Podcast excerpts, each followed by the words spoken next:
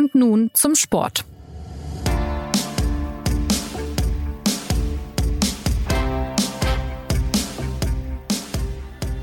Hallo und herzlich willkommen zu Und nun zum Sport, dem Fußball-Podcast der SZ. Und wer genau hingehört hat, erkennt schon in der Begrüßung eine Neuerung. Ja, richtig, aus unserem Sport-Podcast wird nun ein waschechter Fußball-Podcast. Wir wollen unser Angebot weiterentwickeln und haben nach einiger Tüftelei festgestellt, dass das Interesse unserer Hörer am Fußball besonders groß ist. Und deshalb geht es hier fortan noch mehr als bis jetzt um das Runde, das ins Eckige muss. Ich bin Jonas Beckenkamp und wir starten unsere neue Fußballoffensive direkt mit einem Blick auf den Saisonstart des FC Bayern. Drei Pflichtspiele sind ja äh, gespielt. Noch funktioniert nicht alles bei den Münchnern, aber so langsam tuckert der Rekordmeister hinein in die neue Saison. Manches läuft noch etwas schwerfällig, wie gestern beim 3-2 gegen Köln zu sehen war. Doch vielleicht ist es auch eine beruhigende Nachricht, finde ich zumindest, dass selbst der Serienmeister schlagbar erscheint. Zum Talk begrüße ich folgerichtig Sebastian Fischer, der für uns gestern im Stadion war, und Martin Schneider, der ja im Herzen sowieso immer in allen Stadien Deutschlands ist. Habe ich mich richtig ausgedrückt, Sebastian und Martin? Das muss, glaube ich, eher der Martin sagen jetzt. Also bei mir war es auf jeden Fall eine korrekte Information. Bei Martin weiß ich nicht. Allen Stadien ist schwierig, aber äh, ich freue mich, dass ich wieder hier bin. Hi. Sehr schön, dass ihr da seid. Ähm, es gibt einiges zu besprechen. Der FC Bayern zum ersten Mal in dieser Saison. Wir hatten ja letzte Woche die Sendung über Gerd Müller. Jetzt aber wollen wir aufs Sportliche schauen. Ähm, zuerst die Frage an Sebastian. Sind die Bayern denn wirklich schlagbar, wie ich das jetzt einfach so behauptet habe? Oder waren denn jetzt die zwei Gegentore gegen Köln zum 2 zu 2 nur sowas wie ein Betriebsunfall?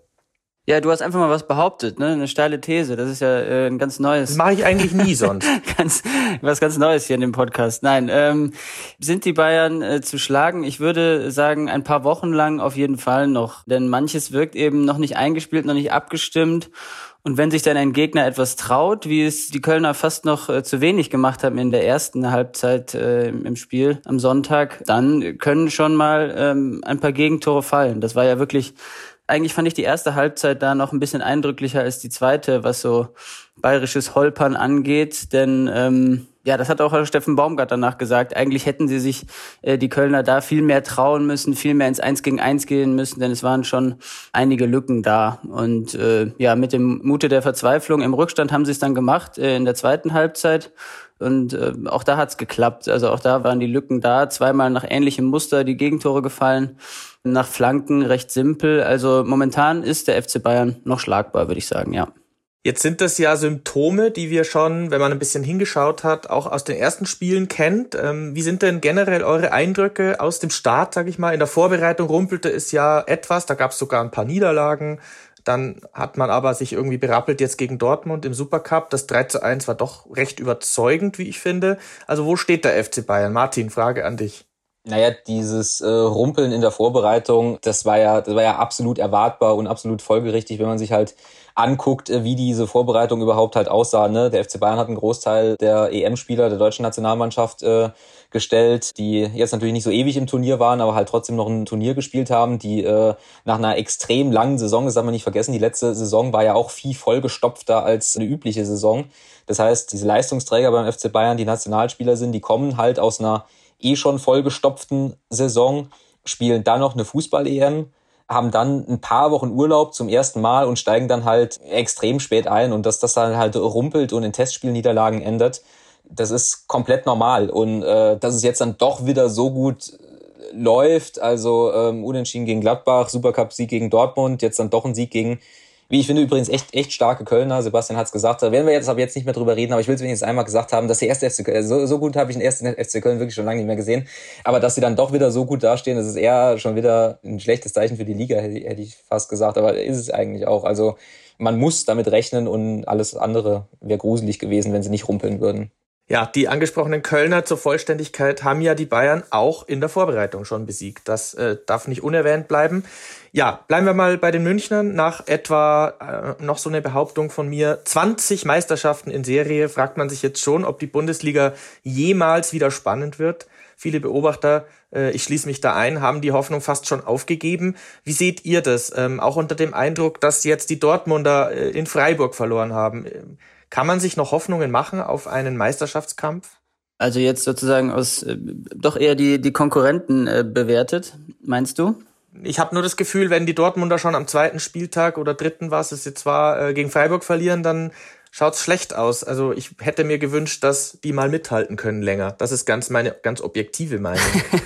also ich, ich würde äh, ich würde fast sagen, äh, lass uns mit dieser Spannungsfrage, die wir bestimmt auch in diesem Podcast noch das ein oder andere Mal verhandeln werden, äh, vielleicht noch ein, ähm, noch ein paar Wochen warten, aber vielleicht möchte auch der Kollege Schneider vorpreschen und schon die Spannung beerdigen für dieses Jahr wieder. Nee, über, über, überhaupt nicht. Ich habe eigentlich die komplett entgegengesetzte These. Ich habe, ich habe die These für diese äh, Bundesliga-Saison, dass Borussia Dortmund in dieser Saison, und zwar genau in dieser Saison, die Chance ergreifen muss, den FC Bayern anzugreifen.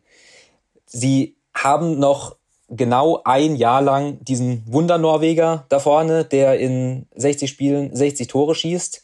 Das ist natürlich noch nicht, äh, nicht offiziell, aber äh, nach den berühmten Gesetzen des Marktes ist es sehr, sehr wahrscheinlich, dass äh, Erling Haaland im kommenden Sommer äh, Borussia Dortmund verlassen wird. Und ich glaube, dass der FC Bayern in diesem Jahr halt seine Probleme äh, kriegen wird. Da werden wir jetzt äh, vermutlich noch äh, drauf kommen. Aber die Vorbereitung war quasi nicht existent. Der Kader ist nicht irre breit. Die Belastung ist weiterhin groß. Der Trainer ist neu. Und das sind alles so Ansatzpunkte. Und ihr wisst das, man muss beim FC Bayern eh die Schwächen immer mit der Lupe suchen. Und da Borussia Dortmund, und das ist, glaube ich, der entscheidende äh, Punkt, jetzt halt einen Trainer hat, auf den sie sich ja committed haben und wo sie sagen, okay, das ist jetzt der Trainer und mit dem Stil wollen wir jetzt den Angriff äh, wagen, dann ist das jetzt halt dieses Jahr, wo, wo Borussia Dortmund mal echt kommen muss.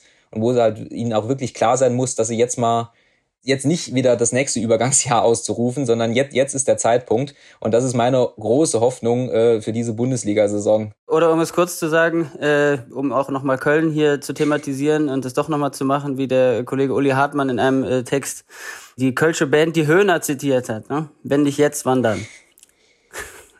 Ja, so ist es. Ja, es war auch mein Gefühl. Äh, und dann kommt äh, dieses Geräusch. Der BVB verliert in Freiburg, wie jedes Jahr. Das war mein Gefühl. Ich wollte es nur geäußert haben, aber äh, gerne weiter im Text. Martin hat die Baustellen angesprochen. Müde Nationalspieler beim FC Bayern, Umbauten in der Abwehr, im Management, auf der Trainerposition. Ja, mir geht's auch so ein bisschen. Als Konkurrent würde ich jetzt erwarten, diesmal packt irgendjemand die Bayern. Sebastian, Du hast nicht den Eindruck, die Dortmunder, die Leipziger, dass irgendjemand da vielleicht noch mal vorne reinkommen könnte? Doch, doch, klar. Ich habe doch eben gesagt, wir lassen uns noch ein bisschen warten, bevor wir die Spannung beerdigen. Also ich, äh, ich würde dem, dem Martin da, da zustimmen. Finde, man kann das jetzt noch nicht so, äh, dafür sind sozusagen die Eindrücke noch ein bisschen zu wechselhaft von sowohl Dortmund als auch Leipzig um jetzt sagen zu können, ob die ähm, eine konstante Saison spielen können auf einem Niveau, das die Bayern gefährdet. Also ich sehe es ähnlich, äh, kann nur einfach jetzt sozusagen die Konkurrenz noch nicht seriös genug einschätzen, würde ich sagen. Das ist sehr seriös formuliert, natürlich. äh, würde mir nicht passieren. Ähm, ja, dann schauen wir mal ins Detail ähm, beim konkreten Blick jetzt auf die Abwehrprobleme des FC Bayern. Es gab ja durchaus ein paar Gegentore stellt sich ja irgendwie auch die Systemfrage unter Julian Nagelsmann. Ähm, man hat jetzt auch gegen Köln da wieder Lücken gesehen. Wie würde er denn gerne spielen und warum klappt es derzeit noch nicht? Ja, also eine seiner bevorzugten Grundordnungen in äh, Leipzig war ein 3-4-2-1, also äh, ein, ein System mit Dreierkette. Und das hat er ja dann auch gestern versucht in der ersten Halbzeit, die ich ja schon angesprochen hatte, die nicht so gut war, wo es eben nicht funktioniert hat. Und dann hat er in der zweiten Halbzeit wieder umgestellt. Ich glaube, es ist dafür einfach noch zu früh, äh, um sozusagen seine Ideen wirklich hier anzuwenden in, äh, in München. Das hat er auch oftmals schon selbst betont und es dann irgendwie äh, trotzdem versucht gegen Köln und hat es dann eben korrigieren müssen. Und äh, ja, so richtig äh, sind auch die Spieler nicht da für dieses System und so hat's äh, quasi einfach das äh, ganz pointiert so die die Kaderprobleme des FC Bayern auf den Punkt gebracht, diese Aufstellung mit Dreierkette gestern. Man äh, will ihm jetzt natürlich keine Intention unterstellen, irgendwie, dass er da die Schwachstellen des Kaders offenlegen wollte, dem Trainer Nagelsmann, aber äh, so war es eben, weil er dann auf der auf der Position des rechten Außenverteidigers, so eine Art, also sehr offensiven Außenverteidigers, eigentlich kann man es gar, gar nicht Außenverteidiger nennen, sondern so einen rechten Flügel, Schienenspieler Spieler musste eben Leroy Sané ähm, spielen lassen und äh, ja, die, die Folgen sind ja bekannt. Er ist zur Halbzeit ausgewechselt worden, äh, hatte einen sehr schlechten Tag und ist dann sogar zu einem Überfluss noch von den wieder ins Stadion zurückgekehrten Fans oder von manchen dieser Fans äh, auch noch auch noch ausgepfiffen worden. Das war so der Eindruck, äh, was was das System, was die Systemfragen angeht, ähm, der von diesem Köln-Spiel blieb, dass da eben Nagelsmanns Lieblingssystem mit Dreierkette noch nicht so äh, ganz funktioniert und das eben auch die Schwächen aufdeckt im Kader, nämlich äh, vor allem auf dieser Rechtsverteidigerposition, wo meiner Meinung nach ja seit Jahren quasi ein Spieler für das Bayern-Niveau fehlt ähm, Martin, wie findest du eigentlich ähm, Dreierketten so ganz generell? für, für, für, alle Hörer, äh, Jonas äh, stellt diese Frage mit einem leicht ironischen Unterton, weil ich gerne in redaktionsinternen Konferenzen, wenn wir ein bisschen über Taktik reden, gerne äh, meine, meine prinzipielle Abneigung gegen Dreierketten, äh, vor allem bei Spitzenteams, äh, kundtue.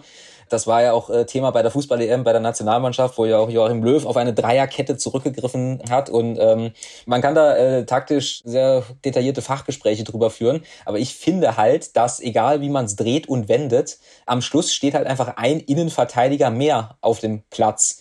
Und ich finde halt, dass wenn du ein Spitzenteam bist, wie es die deutsche Nationalmannschaft oder auch der FC Bayern bist, dann ist es eigentlich meistens besser, wenn man halt irgendeine Form von Spielkontrolle, Ballkontrolle hat. Und äh, nach der alten Pep Guardiola-Doktrin bekommt man Kontrolle, wenn man halt im Mittelfeld eine Überzahl hat.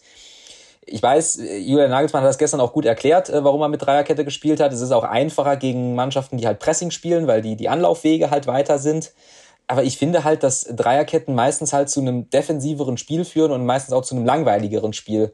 Und es war jetzt gestern ja auch so, dass sie dann halt die Ballverluste äh, vorne halt hatten und du hast dann auch natürlich Ballverluste, wenn du weniger Anspielstationen hast. Und erst als sie dann umgestellt haben auf die Viererkette, dann, ähm, dann fielen die Tore. Gut, da fielen natürlich auch die Gegentore. Aber ich bin mir nicht, auf der einen Seite bin ich mir nicht so sicher, ob die Dreierkette wirklich das richtige System für den FC Bayern ist. Es ist aber auch ein System, das sie jetzt wirklich zehn Jahre lang nicht gespielt haben. Auf der anderen Seite haben wir ja auch hier im Podcast, treue Hörer wissen, wissen das, über dieses äh, Hansi-Flick-System immer viel Gutes äh, gesagt. Aber es war meistens das gleiche System und es war halt ein relativ kraftaufwendiges System.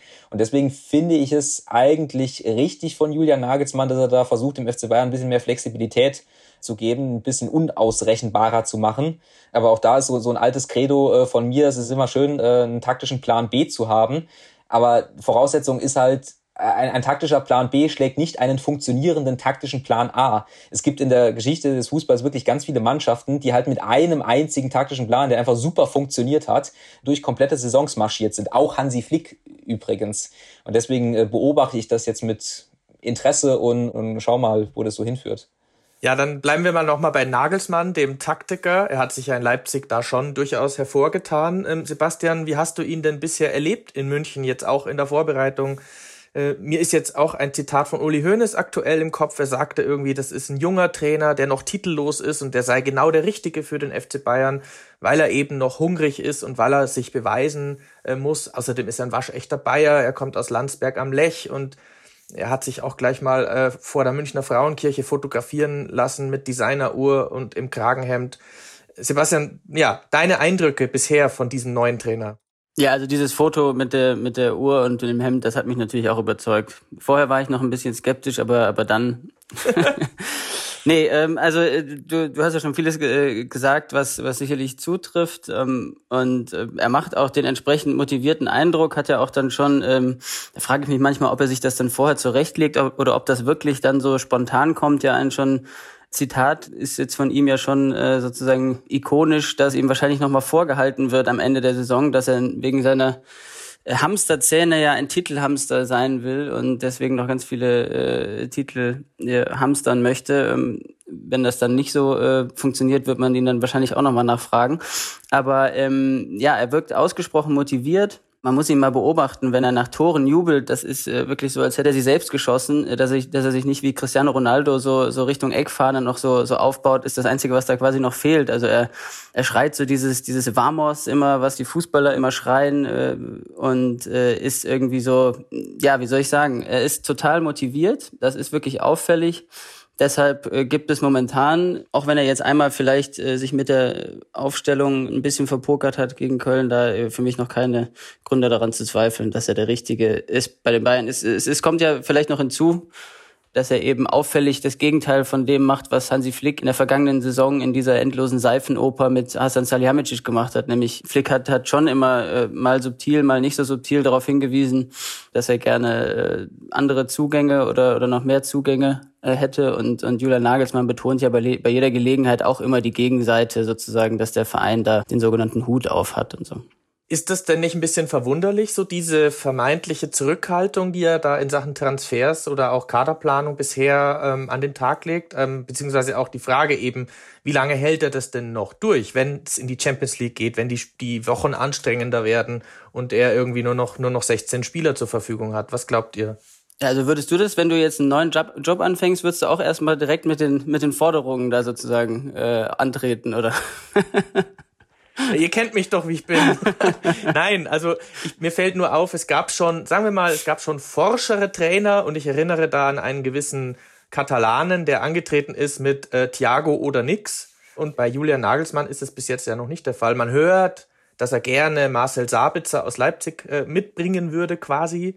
Aber ansonsten finde ich ihn bis jetzt etwas ruhig in der Hinsicht. Oder Martin, was meinst du? Naja, ähm, das, äh, wie Sebastian sagt, ne, Julian Nagelsmann wird ja auch mitbekommen haben, was beim FC Bayern halt äh, los war so in der äh, vergangenen Saison und was ja auch dann letztendlich zum äh, Abschied von, von Hansi Flick geführt hat unabhängig von diesen internen äh, Querelen und äh, wer da jetzt wann was gefordert und, und so weiter. Es ist ja einfach offensichtlich, dass, dass der FC Bayern zwei augenscheinliche Schwachpunkte im Kader hat oder drei, zwei spezielle, einen allgemein, nämlich halt diese Rechtsverteidigerposition, die halt äh, wirklich seit Jahren meistens von Benjamin Pavard äh, gespielt hat, der defensiv ein total guter äh, Rechtsverteidiger ist, aber halt offensiv, wenn man ihn halt zum Beispiel auf der anderen Seite mit Alfonso Davis äh, vergleicht, das sind ja zwei völlig unterschiedliche Spielertypen. Und ähm, es gibt ja auch keinen, keinen richtigen Ersatz. Da hat man jetzt halt den, den, den äh, Stanisic aus der Regionalliga-Mannschaft genommen, der das wirklich gut, äh, gut gemacht hat. Aber warum der FC Bayern hat halt auf dieser Rechtsverteidigerposition dann Burna Saar geholt, der ähm, nicht die Erwartungen erfüllt hat. Und da haben sie halt die Lücke nicht geschlossen. Und die zweite Baustelle ist halt im, im zentralen Mittelfeld wo Kimmich und Goretzka gesetzt sind, wo irgendwann halt der Thiago-Abschied war und wo man halt als Backup äh, Corentin Tolisso und Marc Rocker hat. Äh, Marc Rocker ist jetzt verletzt. Corentin Tolisso wird immer offensiver kommuniziert, dass man ihn eigentlich gern von der Gehaltsliste äh, haben möchte, aber das ist bisher noch nicht passiert. Und das sind dann halt die Transfers, also wo halt klar ist, dass man die, das schließen muss. Und der allgemeine Punkt, ich habe es eben schon angesprochen, ist, der Kader ist halt zu dünn. Also es sind zu wenige Spieler da, um halt diese Dreifachbelastung mit höchsten Anforderungen, die der FC Bayern halt nun mal hat, zu bewältigen das war immer so ein bisschen Vereinspolitik äh, beim FC Bayern. Das ist ja das, was, was Uli Hoeneß immer in Interviews sagt. So, man muss die Kabine halt im Griff haben und je mehr gute Spieler man hat, desto mehr Spieler sind sauer und desto mehr Spieler werden natürlich auch von Journalisten gefragt, wieso spielen sie nicht und so weiter. Und das bringt Unruhe und das möchte man nicht. Aber das ist halt ein extrem schmaler Grad. Man spekuliert dann halt einfach drauf, dass sich von der Stammelf niemand verletzt und ich weiß nicht, ob das nicht ein bisschen zu risikoreich ist. Also das äh, vielleicht so viel zum Kader äh, der Münchner. Wir kommen, glaube ich, nachher nochmal drauf. Ich möchte auch noch über die Umstrukturierung im Management sprechen. Was glaubt ihr denn, wohin die Bayern sich jetzt unter dem neuen Vereinsboss Oliver Kahn ähm, da eigentlich genau hinbewegen? Auch der ähm, Präsident ist ja jetzt nicht mehr ganz so neu, aber zumindest auch ähm, aus dem letzten Jahr. Will man denn jetzt so ein Weltclub sein, der sich mit den Guardiolas der Welt und mit, mit der Champions League schmückt, oder möchte man wieder mehr Lederhose und die ähm, Waginger Fanclub sein. Was meint ihr, wo der FC Bayern sich da auch künftig positioniert? Waginger Fanclub, das klingt natürlich sehr schön, aber ähm, die, die Lederhose, die du ansprichst, also ich kann mir äh, höchstens vorstellen, dass die irgendwie in, äh, weiß nicht, künstlerisch äh, aufgestickt äh, demnächst äh, auf dem dritten DFB-Pokal-Ausweichtrikot noch äh, hinten drauf äh, mal vorkommen wird oder so. Aber ähm, ehrlich gesagt geht es eher äh, in Richtung Weltclub, wenn du das so gegenüberstellen willst. Ähm, Martin hat eben, ich habe es mir extra notiert, hat gesagt, äh, Borussia Dortmund hat sich auf einen Trainer committed. Ungefähr so spricht auch spricht auch der neue Vorstandschef des FC Bayern, äh, Oliver Kahn, sozusagen als auffälliger äh, Kontrast zum Latein seines Vorgängers Karl-Heinz Rummenigge.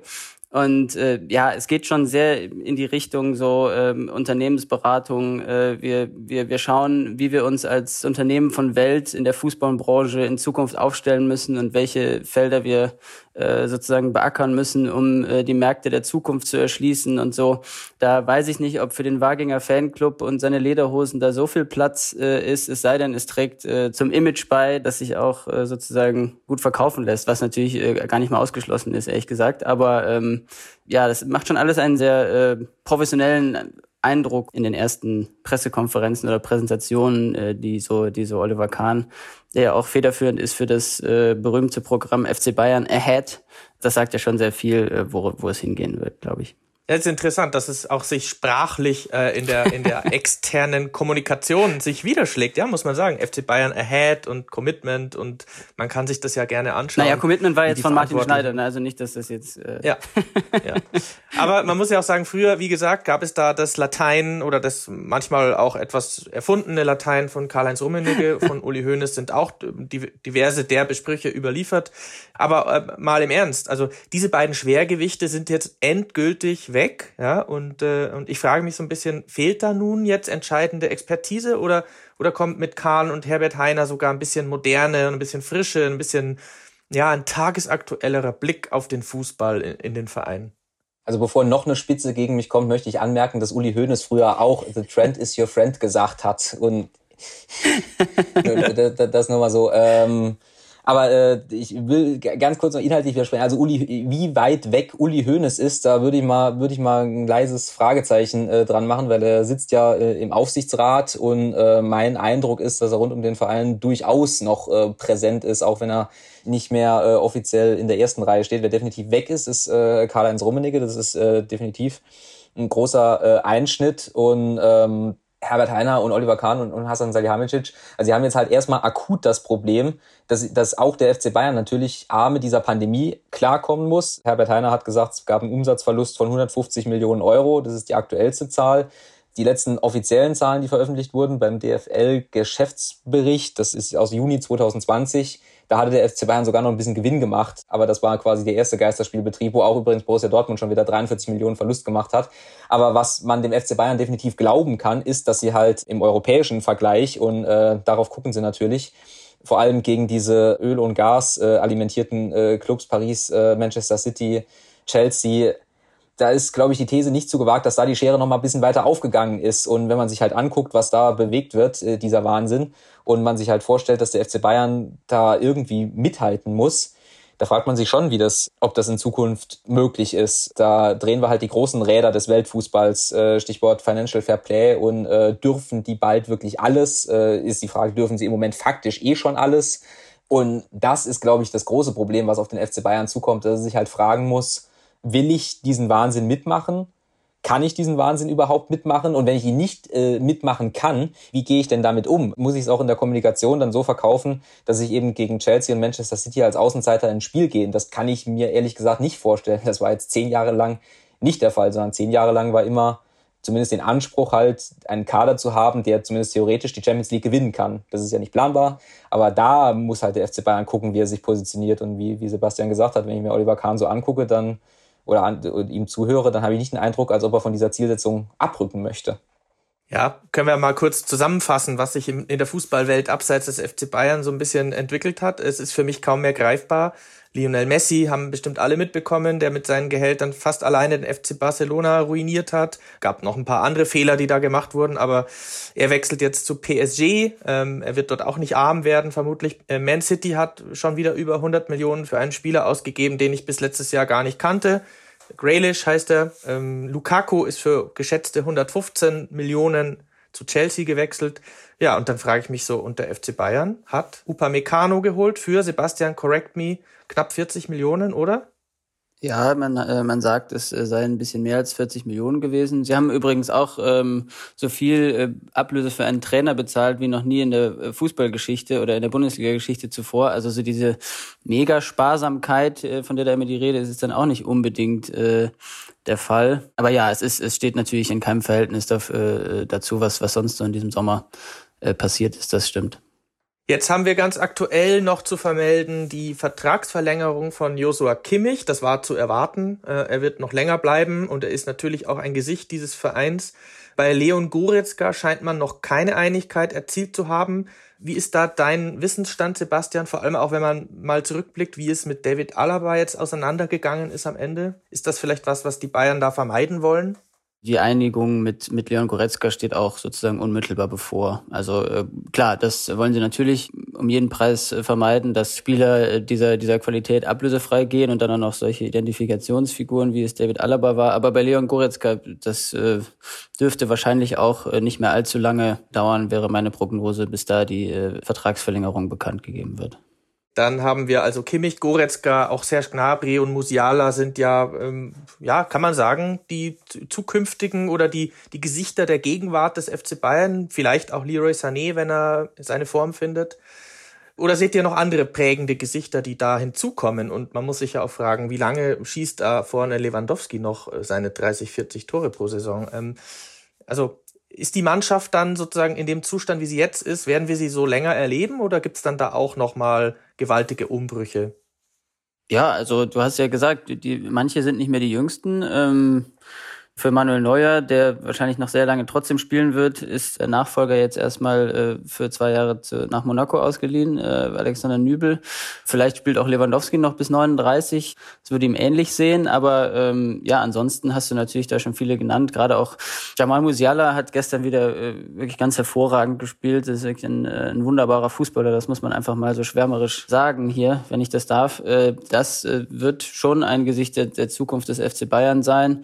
Genau die die, Doppelsechs, die jetzt keine richtige Doppelsechs mehr ist und im, im Nagelsmann-System, Kimmich Goretzka äh, muss man dann nennen. Serge Gnabry ist übrigens auch ein äh, langjähriger Lieblingsspieler von, von äh, Julian Nagelsmann schon zu Hoffenheimer Zeiten und das beruht auch auf Gegenseitigkeit. Also ähm, der äh, wird, glaube ich, auch eine sehr prägende Rolle dieser Saison spielen können und damit auch in Zukunft, ja. Und ich meine, das ist ja schon, äh, bei, bei Hansi Flick haben wir immer, wenn wir den Erfolg erklärt haben, über diese Achse gesprochen. Diese Achse, die muss sich natürlich jetzt noch mit Blick auf die Innenverteidigung finden. Also sonst ist ja alles äh, erstmal gleich geblieben und, und bleibt erstmal auch noch eine Weile.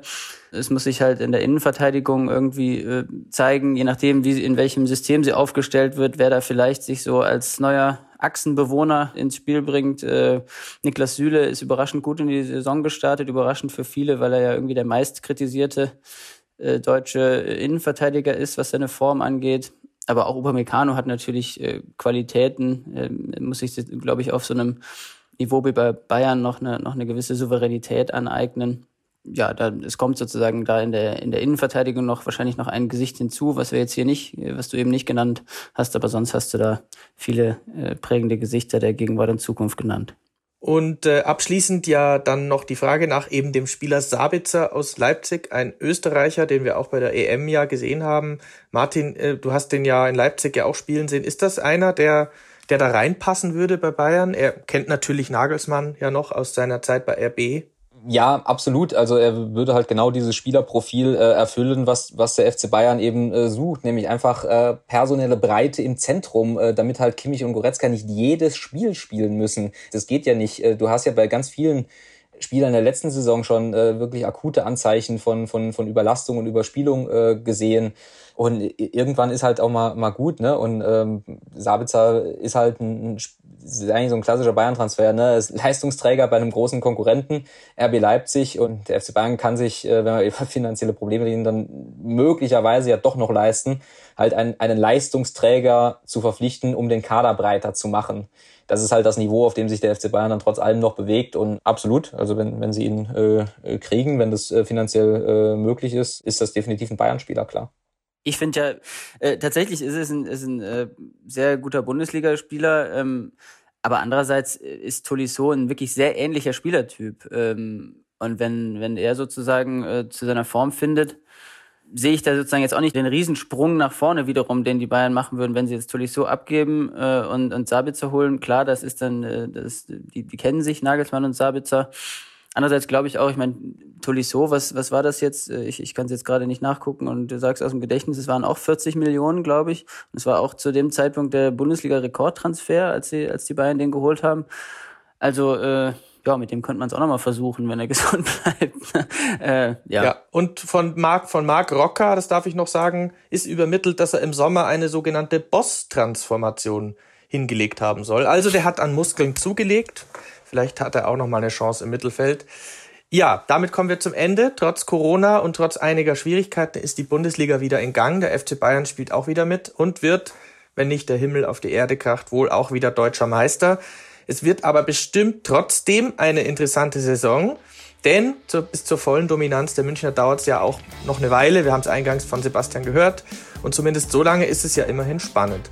Das war also unsere erste Folge von Und nun zum Sport, dem neuerdings reinen Fußball-Podcast der SZ. Mein Dank geht an Sebastian und Martin. Ich freue mich aufs Wiederhören mit euch.